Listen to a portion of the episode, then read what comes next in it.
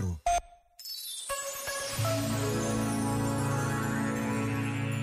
Sobre o Evangelho de João, escreveu José Tolentino Mendonça. Dentre os meios da arte expressiva de João, um dos mais admiravelmente desconcertantes é o recurso à indeterminação.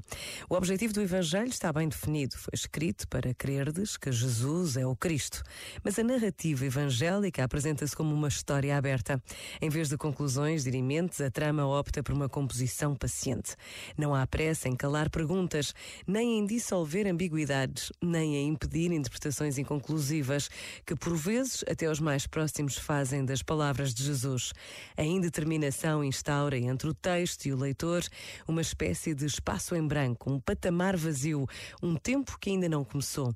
Como que se insinua que o mistério que rodeia Jesus está e não está resolvido, para que precisamente esse interstício se revele como possibilidade de inscrever uma nova e atual demanda.